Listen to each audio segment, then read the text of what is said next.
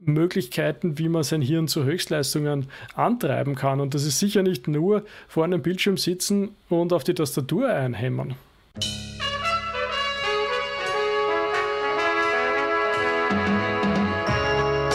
Dann greifen wir ein fast schon altbekanntes Thema auf, was wir in regelmäßigen Abständen äh, erwähnen, weil es ja tatsächlich eine wichtige Sache ist, äh, würden wir beide argumentieren. Aber wir versuchen dem Ganzen ein bisschen anderen Spin zu geben, weil es äh, durchaus auch andere Interpretationen von äh, den Dingen gibt, die, die, über die wir sprechen wollen. Also ganz konkret handelt es sich dabei um, wie wir das letzte Woche auch schon so ein bisschen angesprochen haben, sind Besprechungen. Ähm, natürlich, was auch ein anderes Thema ist, das wir immer wieder erwähnen, ist einfach diese, diese Abgrenzung von Arbeit und ich sage jetzt einmal grob Freizeit oder vielleicht eher mit dieser Mindfulness-Perspektive, wenn es um irgendwie Hobbys oder Sport oder sonstiges geht. Und als quasi übergreifendes Thema ist ähm, bei dir zumindest wieder mal die, die Zeit gewesen für One-on-One-Gespräche. Ähm, und äh, passend eben zu dem, worauf wir hinaus wollen, so als Aufhänger ein bisschen, äh, könntest du mal erzählen, in welcher Form das äh, diesmal bei euch gemacht wurde oder wird? Ja, gerne. Die One-on-One-Gespräche, ich glaube, D&D ist entstanden durch den Lockdown im Wesentlichen, ist einfach, äh, es gibt Stadtspaziergänge. Und die Stadtspaziergänge fand ich eigentlich eine wunderbare Idee, weil ich ja eigentlich sehr gerne auch, also im diese Spaziergänge mache, aber auch eben mit Freunden und so einfach gern durch die Gegend gehe, weil das einfach immer die inspirierendste Quelle ist, wo man einfach äh, wunderbar in Diskussionen einsteigen kann und, und das haben kann. Und äh, ein paar hatten schon Gespräche, ich habe meins erst nächste Woche, also bin ich schon sehr gespannt, wo das hinführt. Und ich finde es eigentlich äh, sozusagen eine gute Gelegenheit beim Schopf gepackt, um das einmal auszuprobieren. Genau, und der, den Aufhänger, also den wir jetzt da versuchen so ein bisschen reinzubringen, ist einerseits nochmal natürlich herauszuheben, dass es in unserer Idee oder in unserem Konzept geht es ja bei One-on-One-Gesprächen immer um eine mehr oder weniger vom äh, Mitarbeitenden begonnene wie soll ich sagen, Besprechung oder, oder aufgesetzte Besprechung, wo meistens Themen besprochen werden, die eher jetzt von den Mitarbeitenden ausgehen. Das heißt, das ist nicht eine Agenda, die von der Führungskraft äh, gelegt wird, so als Überprüfung sozusagen, sondern es geht darum, dass die Mitarbeitenden, was ihnen gerade am Herzen liegt, einfach besprechen können, eben in einer mehr informellen Runde, die natürlich, wie du sagst, vor allem jetzt während dem Lockdown, wo es vielleicht digital nicht immer so einfach geht. Da haben wir, glaube ich, vor zwei oder drei Wochen schon mal ein bisschen drüber gesprochen, wie man dieses ganze ähm, informellere Sprechen miteinander auch in die Online-Welt übersetzen könnte. Aber die Idee an sich ist, ist ja eine Sache, die etwas lockerer ist. Das heißt, da passt, finde ich, eigentlich das, äh, das Spazierengehen in der Stadt sehr, sehr gut dazu. Und äh, der interessante Punkt, der, glaube ich, diskussionswürdig ist aus der Sicht, ist äh, für alle, die ähm, auf unserer LinkedIn-Seite vielleicht vorbeigeschaut haben, das passt natürlich auch sehr gut, da gleich Werbung dafür zu machen. Also auf LinkedIn ähm, ist es, glaube ich, auch Flo und Benze, ähm, wo ihr so ein bisschen mehr Informationen auch darüber findet, was wir so machen. Und ihr könnt uns auch dort einfacher kontaktieren dort äh, ist mir, äh, also auf der Plattform LinkedIn selber, ist mir ein Video entgegengekommen, das ich sehr, ähm, wie, wie, soll ich das nicht sagen, also sehr interessant. Verstörend. Verstörend oder interessant vorgekommen ist. Ähm, ich versuche es äh, zuerst mal kurz zu beschreiben. Ihr könnt dann gerne noch selber das Video euch kurz anschauen und äh, euch ein Bild davon machen. Es geht darum, dass es ähm, äh, einen, ein, ein ja, es ist jetzt kein Laufband, aber halt ein quasi ein Laufband auf Gehtempo eingestellt ist mit einem sozusagen Stehtisch davor. Und man sieht einen äh, Menschen im Anzug, der mit seinem Laptop auf diesem äh, Stehtisch steht ähm, und währenddessen geht auf diesem äh, Laufband. Und irgendwie geht es darum, dass die Beschreibung ist, ja, ähm, das ist so toll für die Gesundheit, dass man während einer Besprechung kann man äh, seine Schritte abgehen, äh, sozusagen. Und äh, die zwei Stichworte, die natürlich bei diesem bei diesem Posting äh, gleich so ein bisschen herausgestochen sind, sind halt Themen, über die wir ganz viel sprechen, das sich jetzt ein bisschen auch mit diesem One-on-One-Gespräch äh, verknüpfen lässt, weil wir ja oft von Deep Work sprechen, wo ja es tendenziell bei Deep Work darum geht, dass man wirklich keine einzige, egal wie kleine Ablenkung äh, es auch sein mag, äh, hat.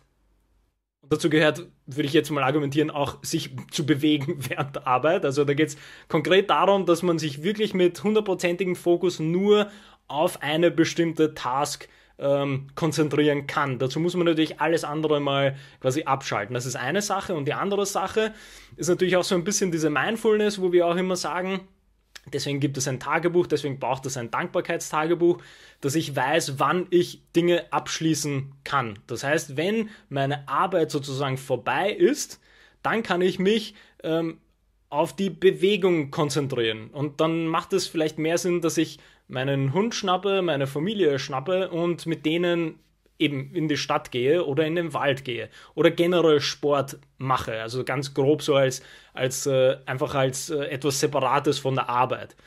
Und das Interessante ist aber, wenn wir jetzt dieses One-on-One-Gespräch reinnehmen, dann hat das ja wieder eine Perspektive, die, die sich eben sehr gut abzeichnen lässt, weil da geht es ja genau darum, dass man etwas aus diesem Alltagstrott rauskommt, wo man vielleicht, wie auch letzte Woche wir darüber gesprochen haben, ständig Besprechungen hat, äh, man sitzt vielleicht sogar nur vor dem Computer und hat irgendwie sechs Stunden lang Besprechungen, ist ja so ein informelleres One-on-One-Gespräch, wo man vielleicht in die Stadt spazieren gehen kann, ist ja eine sehr schöne Sache, weil ich ein bisschen rauskomme, das tut den Augen auch gut, ja, man sieht ja diese Distanz, die Tiefe, das ist besser als irgendwie die ganze Zeit vor einem äh, Computer zu sitzen und man kann trotzdem lockerer das Gespräch führen. Das sehe ich durchaus als positiv, aber wieso, und vielleicht hast du eine, eine Idee, wieso man das so 180 Grad komplett verrückt in die andere Richtung drehen möchte, mit gleichzeitig auf einem Laufband stehen und Besprechungen machen, ähm, was da, also was da vielleicht der Gedanke dahinter sein könnte, weil ich habe mir halt sehr schwer getan, zu verstehen, wo da die Gesundheitsperspektive ist, weil ich die auch nicht verstehe. Einfach nur, dass ich gehe, ist schon und gut, aber das wird jetzt nicht helfen. Und nachdem wir auch jetzt über Meetings gesprochen haben, ich weiß nicht, wie gut ich da teilhaben kann an einem Meeting, wenn ich mich die ganze Zeit bewege, wo ich vielleicht ähm, entweder protokollieren muss oder vielleicht moderieren muss oder generell irgendwas beitragen muss zur, zum Brainstorming bin ich mir eher unsicher, dass mir das irgendwie dabei helfen würde. Ich finde auch, dass dieser Effizienzgedanke da irgendwie, wie sagt man, überbordet auf dieser Seite. Weil auf der einen Seite, ja, natürlich ist Effizienz gut, aber Effizienz kann ja nicht heißen, ich mache gleichzeitig mein Meeting, äh, absolviere dabei meine 10.000 Schritte und weiß nicht, esse vielleicht noch einen Apfel dazu, damit ich äh, gesund auch noch bleibe. Ne? Und ja. vielleicht währenddessen, weiß nicht, lasse ich mir die Sonne im Bauch scheinen, um mein Vitamin D zu tanken. Also das, das ist so viel auf einmal, glaube ich. Ich glaube, das kann nicht wirklich wohin führen äh, zu einer, ja, also zu, zu, zu, einem, zu einem Punkt, wo man sagt, jetzt hast du mehr gewonnen, äh, weil du Zeit gespart hast. Also ich glaube, das ist wirklich weit weg von dem. Also ich finde schon prinzipiell gut, dass man da so, so ein Laufband hat, wo man vielleicht einmal die Gelegenheit hat, zwischendurch sich mal zu bewegen. Wobei ich natürlich schon die Frage stellen muss, ja, okay, wenn du im hundertsten Stock von einem Hochhaus bist oder mal zehn Minuten brauchst, bis du draußen bist. Aber ansonsten, ich meine, warum magst du nicht einfach die, die, die, die, das Leben draußen sozusagen in Anspruch nehmen? Also ich weiß schon, dass nicht jedes Büro dort ist, wo Natur ist, das sehe ich schon ein. Aber trotzdem, der Aspekt der Frischluft, ich merke das bei meinen Morgenspaziergängen jetzt. Also ich glaube, viel ist halt schon auch Luft zum Beispiel und, und der andere Sauerstoff und auch der, der Betenwechsel fürs Auge und, und wahrscheinlich auch für alles, was dahinter liegt, fürs Hirn und so einfach, dass du einfach mal rauskommst und dass du mal was anderes siehst und dann einfach nur, anstatt dass du dort sitzt, äh, deinen Hintern auf ein Laufband zu schwingen, also das jetzt den großen Unterschied bringt, äh, würde ich jetzt eher mal zweifelhaft sehen. Ja, und ich finde da den, den Punkt, den du ja äh, herausgehoben hast, ist dieser, dieser Effizienzgewinn. Äh, und wir haben ja vor, vor Wochen und Monaten immer wieder den unseren äh, Hassliebe-Begriff der Produktivität immer wieder so erwähnt, weil das ja äh, scheinbar oft so als, äh, ja, als Maßstab für etwas genutzt wird. Ja, wie produktiv warst du, wie produktiv ist die Zusammenarbeit in dem Team und so weiter und so fort. Und ich habe aber eben das Gefühl, dass genau bei sowas auch diese Effizienz so ein bisschen falsch verstanden wird oder falsch gebraucht wird. Und es, es kann daran liegen, dass äh, der, die, die Unterschiede zwischen effektiv und Effizienz äh, einfach immer schwer sind und tue ich mir selber immer schwer damit. Also immer, wenn ich es verwenden möchte, gehe ich zuerst mal in den Duden oder so und, und, und äh, versuche wirklich das äh, richtig zu finden, was ich damit sagen möchte. Aber genau der Punkt, den du so schön aufgezählt hast mit, wenn einem das tatsächlich so wichtig ist und der Punkt ist, ob es sinnvoll ist, ist eine andere Sache. Aber klar, ich meine, wenn ich effizient sein möchte, dann klar kann ich äh, auf dieses Laufband äh, mein Meeting machen und kann währenddessen äh, meine Salate essen und kann aber eigentlich auch gleichzeitig auf einem Ohr ein Audiobuch hören ähm, oder weiß ich nicht, noch unendlich viele Brain Games machen währenddessen, weil, naja, das kann ich ja doch alles gleichzeitig machen. Ich meine, die Füße gehören ja nicht zum, zum, äh, zum Meeting dazu oder ich kann ja trotzdem essen während dem, dem Meeting. Und das ist irgendwie so eine schwierige Perspektive, weil, wie gesagt, das, das lässt sich ja mit keinem der, wie wir immer drüber sprechen, über diese, diese Rahmenprinzipien, die wir gerne erwähnen, das lässt sich mit nichts davon so richtig vereinen. Also ich glaube, wir, wir sind ja immer auf der Ebene unterwegs, dass alles bestimmte Grenzen haben muss, weil diese einzelnen Dinge nur dann funktionieren können. Und das beste Beispiel ist ja dieses Deep Work. Ne? Also es ist, Deep Work hat ganz bestimmte Regelungen sozusagen und einen ganz bestimmten Rahmen, der nur so funktioniert. Sobald du sagst, du machst Deep Work, hast aber nebenbei dein, dein Handy auf laut geschalten und, und hörst die ganze Zeit deine E-Mails, die reinkommen, machst du schon nicht mehr Deep Work. Und dann ist dann die Frage, klar, du bist effizient, weil du unter Anführungsstrichen arbeitest und dein Handy, deinen Chat im Auge hast, aber kommst du wirklich so weit, wenn du Deep Work machen würdest, mit diesem singulären Fokus auf diesen einen Task, auf diese eine Problemlösung? Und das finde ich eigentlich sehr faszinierend, dass es in der, so in der Businesswelt ähm, noch immer in den meisten Fällen tatsächlich auf diese fehlgeleitete Effizienz geht.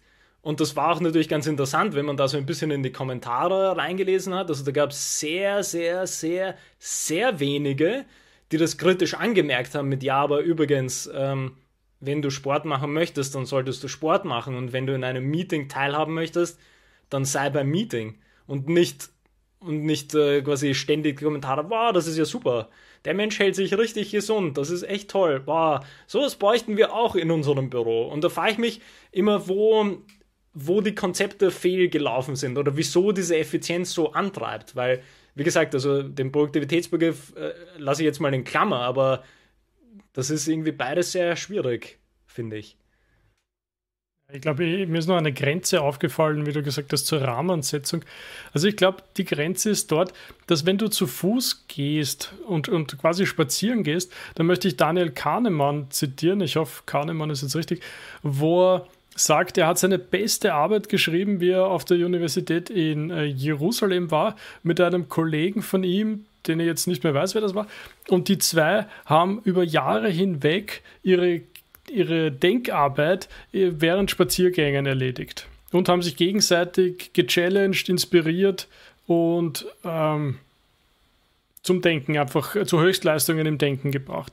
Und mein Punkt ist jetzt folgender, dass es einen riesigen Unterschied macht, ob du einfach auf irgendeiner Straße oder vielleicht noch schöner in irgendeinem Waldweg gehst und einfach stehen bleiben kannst, tun kannst, schauen kannst, was auch immer, oder auf einem mechanischen Laufband, dem das einfach vollkommen egal ist, ob du jetzt gerade denkst, nicht denkst, äh, runterfallst oder was auch immer.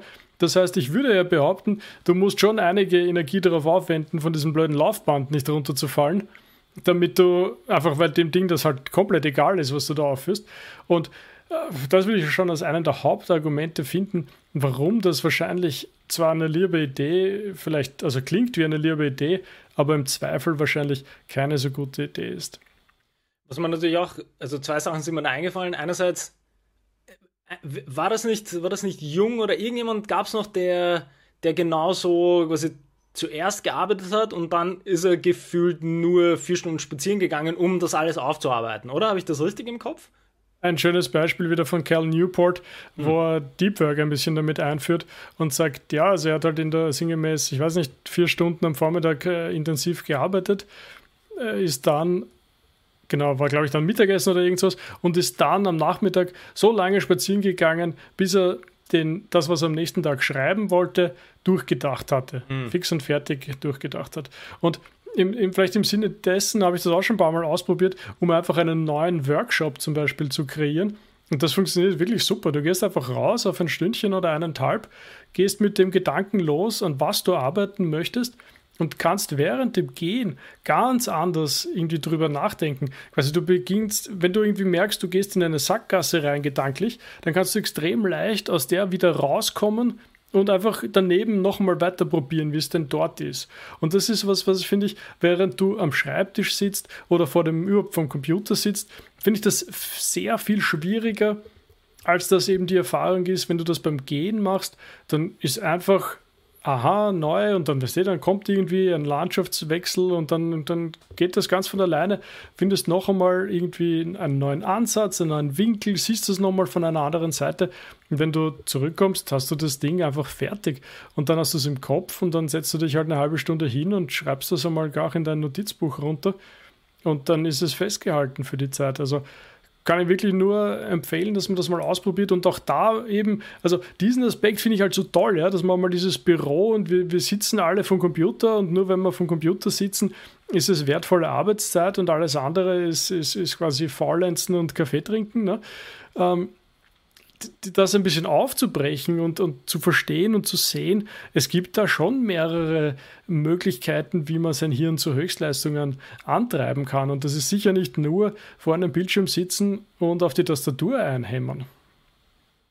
Noch dazu äh, will ich das nochmal unterstreichen, es ist auch nicht das, dass man in einem Büro auf einem mechanischen Laufband, auf einem Stehtisch währenddessen versucht, irgendwie teilzuhaben an einer Besprechung weil es einfach, also du hast ja vieles jetzt schon aufgezählt, äh, da, da, da hängt so viel auch mit dem zusammen, wie das Gehirn funktioniert, dass man eben an der frischen Luft ist, dass man ein bisschen ein anderes Umfeld sieht, auch quasi mit seinen Augen konkret und wie das dann verarbeitet wird, ist halt eine ganz andere Sache, als dass man auf seinem äh, ganz lustigen mechanischen Laufband nur damit man seine Schritte unterbekommt. Und äh, vielleicht so als Klammer, des Ganzen noch, äh, es gab dann natürlich auch Kommentare, die diesen Sicherheitsaspekt so ein bisschen erwähnt haben, den du jetzt auch schon erwähnt hast, nämlich äh, zu einem mechanischen Laufbahn ist es relativ egal, ob man koordiniert oder nicht koordiniert gerade mit dabei ist, weil das läuft einfach weiter. Und äh, ich will jetzt keinen, keinen, äh, keinen Gag schreiben für irgendeine Sendung, aber es wäre natürlich unheimlich lustig bei einem Zoom oder bei einem Google Meet äh, Meeting dabei zu sein mit so einer Person, die, äh, die auf dem Laufband ist und auf einmal verschwindet sie so und man hört nur du, du, du, du. Und die, die Person ist auf einmal aus dem Bild gerutscht sozusagen. Wäre natürlich ein super Gag, aber eben der Punkt ist, why? Ja, es ist einfach dieses, wieso sollte man das machen? Also es ist, ähm, für mich wird das nie nicht faszinierend äh, bleiben, diese, diese fehlgeleitete Effizienzkultur halt in Action zu sehen. Weil, also, wie gesagt, das sind für mich immer unendliche, unendlich viele Fragen mit, ähm, wo sollte der Fokus jetzt dann genau sein? Also glaubst du wirklich, dass es Sinn macht für deine Gesundheit, dass du deine 20.000 Schritte so schaffst? Glaubst du wirklich, dass es besser ist, als wenn du einfach nicht diese 20.000 Schritte auf diesem Laufbahn machst, aber stattdessen pünktlich deine Arbeit beendest, dein Dankbarkeitstagebuch schreibst und dann, äh, nachdem du deine Kinder abgeholt hast, äh, mit den Kindern in den Wald gehst oder, weiß nicht, deinen Hund nimmst und eine Runde laufen gehst. Also kann man niemand äh, das sinnvoll dann logisch argumentieren, dass das besser ist, dass ich dann die ganze Zeit das dort mache. Und was vielleicht noch ein Punkt, der, den ich auch sehr interessant finde, vielleicht äh, aus dieser Führungskräfteperspektive heraus, dass da auch für mich irgendwie bei diesem Effizienzgedanken genau bei sowas, dass dieses große Problem von vielleicht äh, diesem Verantwortung nicht geben können, wieder so ein bisschen reinspielt, weil es ja auch da ganz stark irgendwie reinspielt, dass es ja so ein bisschen so scheint, als müsste man effizienter sein, als es sinnvoll ist, weil dann irgendwie Konsequenzen folgen. Und ja, ich, ich muss jetzt schon meine Schritte ähm, unterbringen in meinem Tag, weil ich bis 20, 30 im Büro bleiben muss aus irgendeinem Grund. Oder ich kann nicht mal meine Mittagspause vielleicht zu Fuß irgendwo hingehen. Und das finde ich aber auch wieder eben so eine interessante Sache mit, äh, mit der ganzen Steuerung und der Führung auch von einzelnen Mitarbeitenden und Teams, dass man das sehr wohl auch als Führungskraft die Verantwortung, das kam mir, glaube ich, schon vor ein paar Wochen mal so ein bisschen erwähnt, dass diese Verantwortung einer Führungskraft geht auf ganz, ganz viele Ebenen. Da geht es nicht nur darum, dass die Menschen in der Arbeit erfolgreich sind, sondern, wie wir es immer sagen, es gehört Arbeit und Leben dazu. Das heißt, man hat schon auch ein bisschen Verantwortung dafür, dass die Menschen das Leben auch sinnvoll leben können. Und wenn es Menschen oder Mitarbeitende gibt, die aus irgendeinem Grund ständig äh, 15 Stunden arbeiten, also wenn wir jetzt wieder von Knowledge Work konkret sprechen, dann muss man auch als Führungskraft irgendwann mal äh, einschreiten und mal vielleicht gemeinsam die Arbeitsprozesse reflektieren, weil das, das, ist, das ist nicht gut. Also wenn man so viel arbeiten muss, da ist irgendwo ein Fehler drin. Ich hatte diese Diskussion auch das letzte Mal wieder und es ist eigentlich gar nicht so leicht, dagegen anzukämpfen, beziehungsweise vielleicht sollten wir unsere Argumente dann noch ein bisschen nachschärfen, hm. weil halt von der anderen Seite kommt einfach einmal, naja, so quasi, wer soll es denn sonst machen, wenn ich es nicht mache? Und da muss ich halt nach der 14. Stunde halt den einen Task auch noch unterbringen. Und äh, wenn man das mal so hinstellt, dann sagt sich das natürlich leicht und man kann schwer was dagegen sagen. Aber mein Punkt ist halt schon, warum, nur weil du 10 Stunden für was brauchst und ich das in 6 Stunden hinbekomme, weil ich einfach konzentrierter bin, unser Lieblingswort produktiver bin und einfach nicht zwischendurch eine halbe Stunde auf Facebook schaue, alle zwei Stunden. Ähm, weil ich das sozusagen zusammenbringe und dann nach sechs Stunden nach Hause gehe, bist du dann beleidigt, weil du nach zehn Stunden noch immer dort sitzt. Und, und der Punkt ist halt, wie kann ich dir jetzt erklären, dass du eigentlich halt auch nicht mehr zusammenbringst, aber halt nur länger brauchst dafür? Das, das ist so ein bisschen der Punkt, ne? Ja, aber da, da, da würde ich ja eben genau die Führungskraft so ein bisschen in der Aufgabe sehen, weil idealerweise hat ja die Führungskraft so ein bisschen einen besseren Überblick über die individuellen Arbeitsprozesse der, der einzelnen Teams und einzelnen Mitarbeitenden. Das heißt, da, da ist das, was ich gemeint habe mit diesem Verantwortungsblick, äh, weil den hat einfach die Führungskraft. Die Führungskraft muss sagen, da geht es jetzt nicht um beleidigt sein oder nicht beleidigt sein, aber wenn ich mir Team A anschaue und Team B, dann kann ich genau, dann kann ich euch nämlich den jeweils den Teams genau erklären, an welchen Prozessen sich dann vielleicht die Ergebnisse unterscheiden. Oder wieso Team A eben sechs Stunden braucht und Team B neun oder zehn Stunden. Dann wäre das für mich in der Verantwortung des, der Führungskraft zu sagen, ich habe den Blick, wie wir es immer sagen, ja, der Blick nach außen und nach oben, den hat dann nur die Führungskraft, den muss sie auch nehmen oder muss sie haben. Und dann kann man das sehr schön präsentieren, wenn man das runter analysiert hat und reflektiert hat, woran liegt das. Noch dazu, wenn man dann am Ende auch sagen kann, ja, aber das Produkt ist nicht besser, nur weil ihr 10 Stunden dran seid, als die anderen, die nur 6 Stunden dran sind. Und wenn man sich da dann als Mitarbeitender individuell nicht überzeugen lässt, dann wird es eher schwierig, weil dann gibt es natürlich andere Probleme. Ja? Dann ist man halt so festgefahren in seiner, in seinen was auch immer das dann ist, ja, dass man sich nicht verbessern möchte oder dass man sich nicht helfen lassen möchte, das sei jetzt mal dahingestellt, aber da ist für mich erst die Grenze der Führungskraft erreicht, dass wenn die Person nach dem Präsentieren von den ganzen Analysen, von der Evidenz, wie man so schön sagt, dass Dinge nicht so gut laufen, wenn dann die Mitarbeiter noch immer sagen, nein, aber ich möchte zehn Stunden arbeiten, okay, dann ist die Frage, wie gut die Beziehung ist, weil dann wäre nämlich die nächste Frage, okay, möchtest du nicht nach Hause gehen? Gibt es Probleme zu Hause oder hast du keine Hobbys oder sonstiges? Und dann wird es halt schwieriger. Ne? Also dann, dann hat das natürlich so ein bisschen eine, eine, eine mehr therapeutische Richtung, würde ich sagen. Aber bis zu dem Augenblick ist zu 100% die Führungskraft dafür verantwortlich, dass die Prozesse besser laufen. Weil, wie gesagt, und das ist ja quasi so dieser Punkt, der drüber hängt, nämlich wenn die Menschen mit 10 Stunden nicht bessere Ergebnisse liefern als die Menschen mit 6 Stunden, ja, dann ist für dich als Führungskraft das sowieso fertig. Also dann, dann gibt es nicht einmal super viele Analysen zu machen, weil dann kannst du sagen, hier, Produkt hier, Produkt hier, sorry, das Produkt ist trotzdem besser. Also da, dann, dann passt, da, da kannst du ja den Disconnect super aufzeigen und sagen, ja, aber das hat dir jetzt auch nicht viel äh, im Endprodukt weitergebracht. Ja? Und das ist dann, sollte ja dann schon mal reichen, um das Ganze loszutreten. Ich glaube, eine der Herausforderungen an dieser Stelle ist, dass es halt selten so klar vergleichbar ist, was ja. unterschiedliche äh, Mitarbeitende halt herstellen, erzeugen. Wir reden ja schließlich fast nur von Wissensarbeit.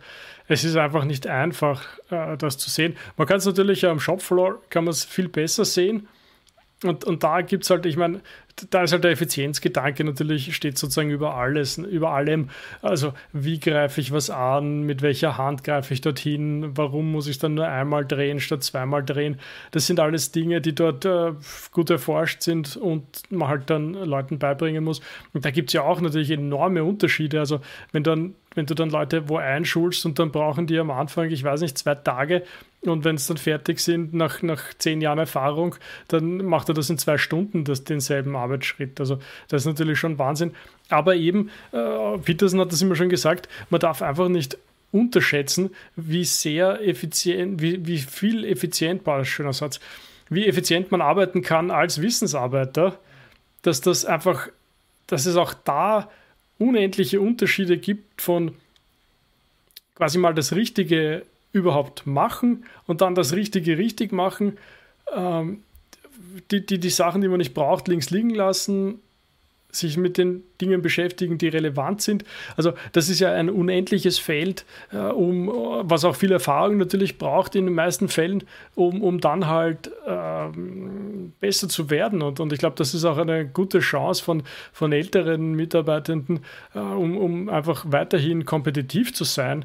Weil natürlich Junge machen viel Wett mit, mit, mit Geschwindigkeit und, und, und Ausdauer und Kraft vielleicht im weitesten Sinne. Aber nichtsdestotrotz ist da natürlich ein riesiger Anteil an, ich nenne es jetzt einfach mal, verlorener Energie dabei. Und was, was ich auch noch sehr interessant finde, was du ähm, zu Beginn gesagt hast mit dem, äh, mit, den, mit den Ergebnissen oder der Vergleichbarkeit von Ergebnissen, dass das natürlich unheimlich schwierig ist. Aber ich würde genau da sagen, dass ich ja, also das, das gehört ja auch irgendwie zur Aufgabe der Führungskraft, sowas zu lernen. Also nämlich zu lernen, wie vergleiche ich Arbeitsprozesse und wie vergleiche ich Ergebnisse. Vor allem auch in der Wissensarbeit. Ja. Also das ist, ähm, und ich glaube, da würde uns beiden, wenn wir uns mal anstrengen würden, würden uns sicher genug Dinge auch einfallen, mal so, so aufs Erste, ähm, die wir jetzt aus deinem und aus meinem Bereich, die doch sehr unterschiedlich sind, was die Ergebnisse angeht. Beides aber Wissensarbeit ist, würden wir definitiv bei beiden genug Dinge finden, wo man sagen, ja, aber daran kann man es schon messen. Und dann kann man das natürlich noch weiter präzisieren, was das genau ist. Aber das, das würde ich tatsächlich als ganz, ganz wichtige Aufgabe auch von Führungskräften sehen, sowas zu lernen und auch darin irgendwie Kompetenzen zu entwickeln. Was vielleicht nochmal ein, ein Thema für die Zukunft ist, nämlich was, was äh, sollten Führungskräfte überhaupt können oder wissen? Ich meine, wir, wir haben ja quasi das ganze Thema eingeleitet mit Effizienz ist so toll und man hört ja auch ständig nur, dass, dass äh, Führungskräfte müssen halt Entscheidungen treffen. Das ist das Einzige, was sie machen. Sie stehen in der Früh auf, das Erste, äh, was sie entscheiden müssen, ist Kaffee oder Tee und das hört nicht auf, bis sie äh, am, am Abend Pyjama A oder Pyjama B nehmen. Es ist nur Entscheidungen und sonst nichts. Und das ist aber ganz interessant, weil da, da das, dieses, dieses äh, fein, feine, Kleingedruckte dazwischen sozusagen ist ja auch unheimlich wichtig. Und da ist ja so eine Kompetenz, würde, mich da, würde für mich da komplett reinfallen, nämlich analysieren können, wie unterschiedliche Mitarbeitende arbeiten und wie diese Ergebnisse zustande kommen, damit man, jetzt, äh, äh, mache ich natürlich den, den, diesen Pan selber, damit man entsprechende Entscheidungen danach treffen kann. Ja, also kommt natürlich wieder darauf zurück, aber der Punkt ist, dass es eine Kompetenz ist, zu der man hinkommen muss. Und ähm, finde ich, find ich auch einen interessanten Punkt, auch darüber mal mehr nachzudenken, weil sich das natürlich auf ganz viele Stufen runterbrechen lässt, was da alles eigentlich dann so in der Verantwortung der Führungskraft wäre oder fallen würde. Ich meine, die wichtigste derer ist ja, glaube ich, dann auch quasi von dir angesprochen, die, die Evaluierung einfach deiner eigenen Mannschaft. Absolut. Also einfach um festzustellen, äh, wer, wer ist denn da, auf den du dich verlassen kannst und wer pusht diese ganze Geschichte da eigentlich vorwärts. Ne? Um dann auch entsprechend sozusagen die zu belohnen, auf der einen Seite aber auch eben zu motivieren, an der Stange zu halten und ein spezielles Augenmerk darauf zu, zu legen, wer denn eigentlich die sind, die das Wort Leistungsträger ist in manchen Gegenden gern gehört, in manchen anderen weniger gern. Aber am Ende des Tages möchtest du natürlich dir eine A-Mannschaft anzüchten und nicht irgendwie die ganze Zeit damit beschäftigt sein, wie du die C-Leute dazu bringst, dass sie halt eh auch halbwegs zu ihrer Leistung kommen. Das kann ja nicht das Ziel sein. Genau. Ich äh, überlege gerade, wie wir am besten zusammenfassen können, weil ich das Gefühl, dass wir ganz viele Dinge angesprochen haben, die uns sowieso immer irgendwie am Herzen liegen. Aber äh, ich versuche mal den, den ersten Teil und vielleicht kannst du dann noch äh, hinzufügen, was dir noch einfällt. Also der, der wesentliche Takeaway, glaube ich, für das Ganze ist, dass man äh, solche Begriffe wie Effizienz und, und Produktivität nochmal ganz, ganz hart reflektiert, nämlich ob das das ultimative Ziel äh, eines Teams ist, einer Arbeit, äh, einer Mannschaft, wie auch immer. Und dass man vielleicht diese, diese Rahmenbedingungen woanders setzt, wie, wie wir das immer gerne sagen. Also ein Rahmen wäre halt, sich richtig Deep Work Arbeit zurechtzulegen, weil es einfach unheimlich wichtig ist, äh, das abgrenzen zu können. Und auf der anderen Seite alles, was sozusagen dazwischen liegt, auch mit einer gewissen Mindfulness zu machen. Also mein, mein Dankbarkeitstagebuch mit Mindfulness zu schreiben oder meine Meetings tatsächlich. Und da wird halt der Rahmen dann natürlich ein bisschen schwieriger, wie wir das letzte Mal gesagt haben.